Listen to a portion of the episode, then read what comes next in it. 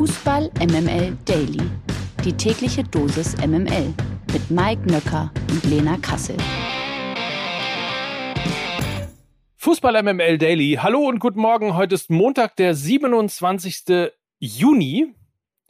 Ist Schwitzen für euch an dieser Stelle. Mike Nöcker und in Berlin. Lena Kassel, so ist es. Guten Hot Morgen. Summer. Boah. Summer in City. Da, da, da. Achso, wir wollten ja nicht mehr singen. Geht's dir gut? Ja, aber du hast natürlich den springenden Punkt angesprochen. Wir haben hier, äh, ja, ich würde sagen, knappe 37 Grad im dritten OG. Es ist herrlich. Ist es nicht auch ein äh, Stück weit deutsche Tugend, dass man sich auf jeden Fall, wenn das Wetter endlich gut ist, auf jeden Fall nach einer Woche schon darüber beschwert, wie heiß es eigentlich ist? Ja, natürlich. Und vor allen Dingen, wenn man in Großstädten wohnt, wie wir es tun, in Hamburg und Berlin und gerade Berlin ganz dicht besiedelt. Also ich feiere das hier überhaupt nicht. Aber Ja. hier ist es 18 Grad und Regen, ne? Dann bin ich So die ist Erste, es. die auch die meckert. So ist es. Apropos Berlin. Apropos Berlin. Der Knaller des Tages.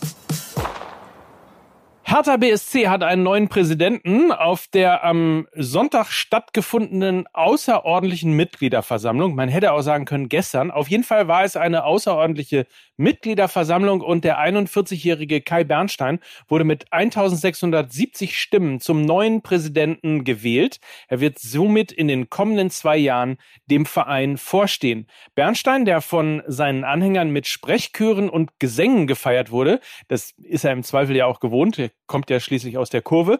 Er beerbte auf jeden Fall Werner Gegenbauer, der nach 14 Jahren im Amt am 24. Mai von eben solchem Amt zurückgetreten war. Kai Bernstein setzte sich in der Wahl gegen den CDU-Politiker und amtierenden beziehungsweise nicht mehr amtierenden Füchse-Präsidenten Frank Steffel mit 1280 Stimmen und gegen den Außenseiter Marvin Brumme mit 26 Stimmen durch.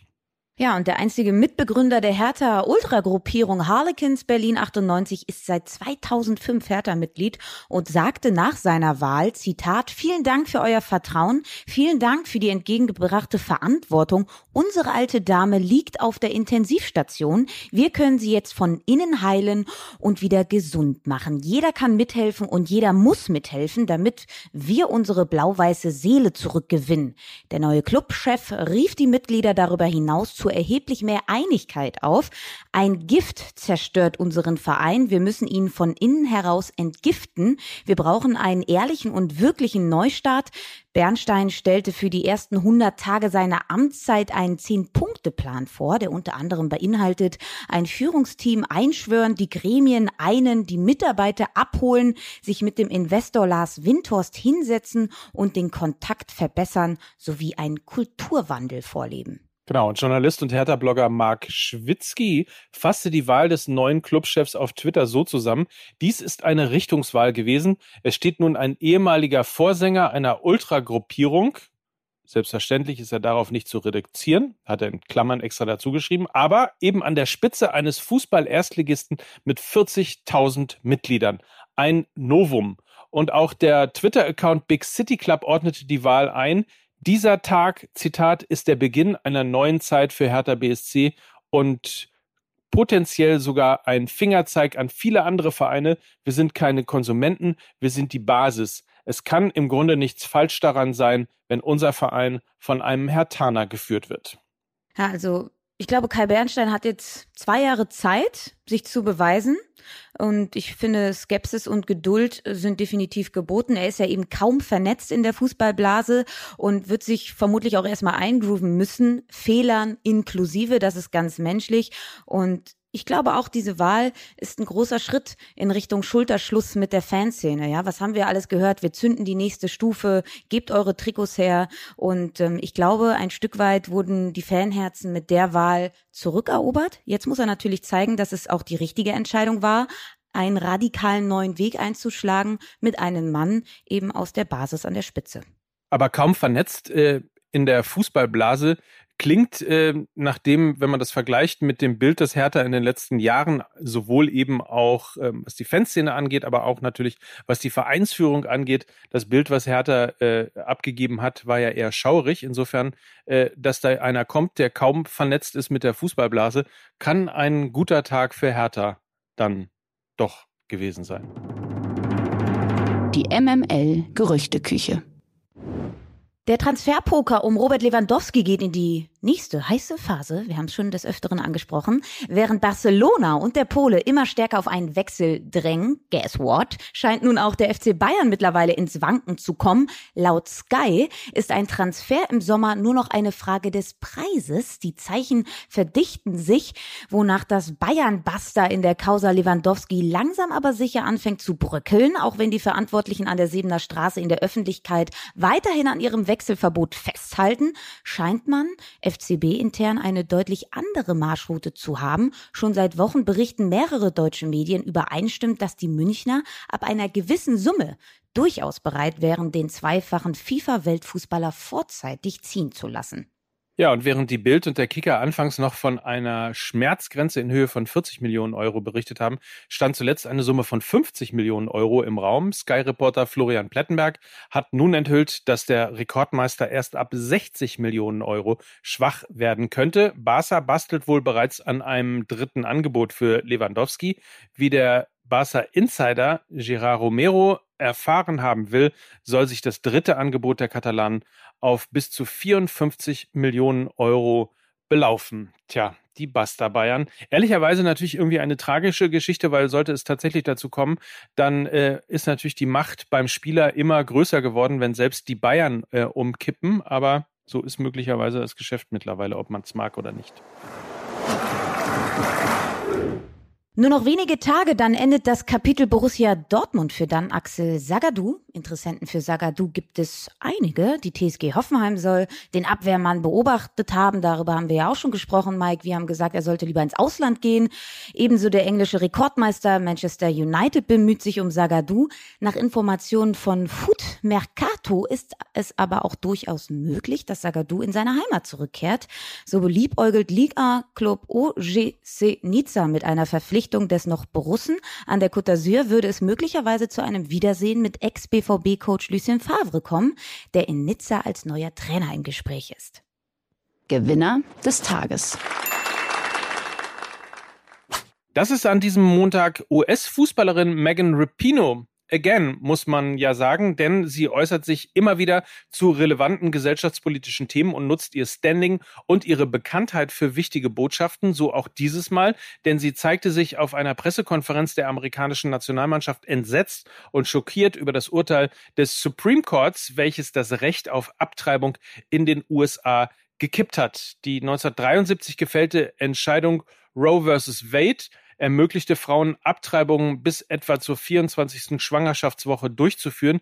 Diese wurde jetzt vom obersten Gericht verworfen. Die einzelnen US-Staaten entscheiden nun selbst, wie sie vorgehen. Das sorgt bei Megan Rapino für Tränen und Unverständnis. I wish that we could just talk about soccer today. Um, but obviously with the uh, ruling on Roe v. Wade, um, that takes precedence over everything. Um, is hard to put into words how um, how sad a day this is um, for me personally um, you know for my teammates for just all of the people out there who this is going to affect. Um, i say this all the time but pro-choice means that you get to choose. Pro-choice allows other people to be pro life if that is what works for them or that is what their beliefs are or if that is where they're at in their life. Um, pro life doesn't allow anybody to make a choice. Um, I, I, think this obviously you can understand from an individual perspective um, how difficult it is to live in a country where you have a constant unrelenting, violent, I mean, um, against you and onslaught as a as a woman Ja, Rapino setzt sich im Kampf für Menschenrechte immer und immer wieder ein. Im vergangenen Jahr unterzeichnete sie und 499 andere US-Sportlerinnen ein Schreiben zur Unterstützung des Rechts auf Schwangerschaftsabbruch. Zum Abschluss ihrer knapp neunminütigen Rede appellierte Rapino an das Mitgefühl und die Menschlichkeit aller. Jeder sollte verstehen, betonte sie, dass nur weil ich an etwas glaube, das nicht bedeutet, dass alle anderen das auch tun müssen. Die Ohrfeige. Es ist mal wieder soweit, denn die Ohrfeige des Tages, die äh, verteilt Hans-Joachim Watzke und zwar an Uli Hoeneß. Endlich wieder Dortmund gegen Bayern. Der Ehrenpräsident Yay. von Bayern München hatte nämlich zuletzt öffentlich gemahnt, die Bundesliga werde mit Ausnahme seines Clubs unter 50 plus 1 international den Anschluss verlieren. Es sei gar nicht mehr nötig, über 50 plus 1 zu diskutieren, sagte hingegen Watzke der Bild am Sonntag, weil es in Deutschland unter meiner Verantwortung als DFL-Aufsichtsratschef in den nächsten Jahren keine Änderung geben wird. Das ist hundertprozentig sicher. Ein Basta sozusagen, nur um es nochmal gesagt zu haben. Ja, und ein Buster, was man ja sonst nur so von den Bayern kennt. Denn Aki Watzke sagte weiter, Zitat, das Faszinierende an Uli Hoeneß Argumentation ist, dass er anderen Vereinen etwas vorschlägt, den FC Bayern dann aber explizit ausnimmt. Diesmal bezogen auf das Aufgeben von 50 plus 1, das sagte der 63-Jährige, dessen Meinung eine andere sei. Zitat, nicht nur Frankfurts Erfolg in der Europa League gibt mir recht, sondern auch die Champions League. Die hat Real Madrid gewonnen, ein glasklarer 50 plus 1 Club in dem der Präsident sogar noch von den Mitgliedern gewählt wird. Behauptungen, nach denen 50 plus 1 keine Erfolge möglich seien, bezeichnete Watzke als größten Unfug. So leisteten in der Bundesliga viele Clubs, Zitat, mit ihren Möglichkeiten großartige Arbeit. Auf der anderen Seite gibt es international etliche Investorenclubs, die trotz unerschöpflicher Geldquellen die Champions League noch nicht gewonnen haben. An dieser Stelle gehen ganz herzliche Grüße nach Paris, Paris. Oder auch nach Manchester. Ach, sucht es euch aus. Der Kommentar der Woche. UEFA-Präsident Alexander Schäferin hat in einem Interview mit der, ich kriege immer Angst, wenn ich, äh, wenn ich, wenn Sätze so anfangen. Okay, aber hat in einem Interview mit der Gazzetta dello Sport die Trainer Jürgen Klopp vom FC Liverpool und Pep Guardiola von Manchester City für ihre Kritik an den vielen Spielen attackiert. Ich sag ja, ich kriege immer Angst. Klopp und Guardiola beschweren sich, wie viele andere auch, immer wieder über die zu vielen Spiele im europäischen Fußball. UEFA-Präsident Schäferin findet die Äußerung der Trainer des FC Liverpool und Manchester City überhaupt nicht gut. Komisch. Komisch. Zitat. Es ist immer leicht, die FIFA und die UEFA anzugreifen, aber die Sache ist ganz einfach. Wenn man weniger spielt, bekommt man auch weniger Geld. Wer sich beschweren sollte, sind die Fabrikarbeiter, die 1000 Euro im Monat bekommen. Wo kommen oh, die denn jetzt plötzlich her? Oh, oh, oh, oh nee. Naja. ja. Ein klassischer Fall vom Whataboutism. Nun ja, ja es geht auch weiter. Stattdessen sieht äh, Zifferin nämlich die Probleme in den nationalen Verbänden. Klar, man sucht natürlich einen neuen Sündenbock, wo es neben der Liga und dem Pokal oft noch den Ligapokal gibt. Zitat, jeder will mehr Pokalspiele, aber niemand gibt irgendetwas auf. Die nationalen Ligen sollten 18 Vereine haben, aber die Präsidenten sind nicht einverstanden. Sie sollten verstehen, dass zwei nationale Pokale zu viel sind. Das ist insofern sehr, sehr lustig, weil diese zwei nationalen Pokal, die gab es ja schon immer. Äh, in Deutschland übrigens gibt es ja nur einen. Ähm, da wird nur der, der Liga Cup, der bei uns, wie heißt der eigentlich? Supercup? Supercup, ja. Heißt er, ne? So, der wird ja e-, eben nicht als äh, Wettbewerb ausgespielt. Aber nichtsdestotrotz äh, war es ja die Champions League, die gerade massiv an Spielen dazugekommen hat, aber das nur am Rande. Ähm, und alle anderen Sachen waren übrigens schon vorher da. Schäferin auf jeden Fall freut sich hingegen schon sehr auf die, natürlich, schon sehr auf die Champions League Reform ab 2024. Heute kann man schon nach der Auslosung vorhersagen, wer im Achtelfinale spielen wird. In Zukunft werden die großen Clubs häufiger aufeinandertreffen. Die kleineren Clubs werden mehr Chancen haben, sich zu qualifizieren und es wird bis zum Schluss gekämpft. Es wird spektakulär werden. Also, da würde ich fast eine Wette, da würde ich fast, also erstmal meine Frage ist, wo sind denn da jetzt die Fabrikarbeiter, die 1000 Euro im Monat ja, bekommen? Genau. Das frage ich mich jetzt gerade, wo sind die bei den 100 Spielen plus? Die sind, und, und die sind bei den Volunteers, die. oh Entschuldigung. Was macht eigentlich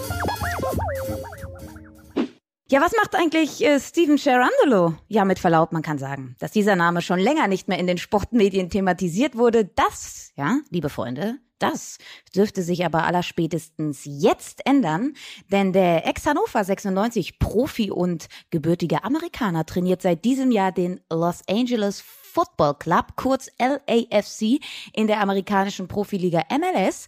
Der Club steht derzeit sogar auf Platz 1 der Western Conference in der MLS und bekommt nun sogar schon den zweiten prominenten Neuzugang.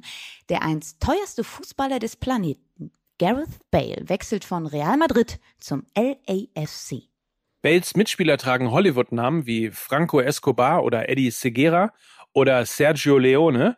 Aber nicht nur das, denn sie haben auch einen Welt- und Europameister in ihren Reihen, und zwar Giorgio Chiellini, der sich wie Bale nach der aktiven Karriere in Europa nach praller Sonne, prallem Portemonnaie und Californication sehnt. Hinten also ein paar Grätschen von Chiellini, vorne Sprints von Bale. Das hat tatsächlich den zarten Charme eines Operettentruppen-Revivals aller Kosmos New York in den 80ern, wo Franz Beckenbauer zum Beispiel spielte oder eben auch Pelé. Ja, so. Schöne Geschichte fand ich. Also, Voll. Trainiert jetzt Gareth Bale und Giorgio Chiellini. Das muss man sich mal auf der Zunge zergehen lassen. Das ist schon ziemlich, ziemlich weird. Ja. Und Franco Escobar und Eddie Segura bilden zusammen mit Sergio Leone den Cast für den aufregendsten Fußballspielfilm demnächst in ihrer MLS. Ja, ich weiß nicht, ich musste die ganze Zeit an dieses Metaverse denken, wo Boateng geheiratet hat. Es Ja. klingt wie so ein Fußball, wie so eine Fußballmannschaft, die genau da stattfindet, weil es so absurd ist, dass, dass Steven Girandolo, Chiellini und Bell trainiert und auch noch Franco Escobar vermutlich äh, auf der 10 irgendwie assistiert. Es ist äh, alles sehr weird. Klingt so nach den Galaktischen, wenn es die in Los Angeles nicht schon geben würde. Und damit entlassen wir euch in den Tag. Ja, trinkt genug, genießt die Sonne. Wir melden uns morgen in alter Frische und Frische. Ja, das wünsche ich uns allen heute auch. Ähm, melden wir uns wieder. Und das waren heute Lena Kassel. Und Mike Nöcker für Fußball MML. Macht's gut und tschüss. Tschüss. Dieser Podcast wird produziert von Podstars bei OMR.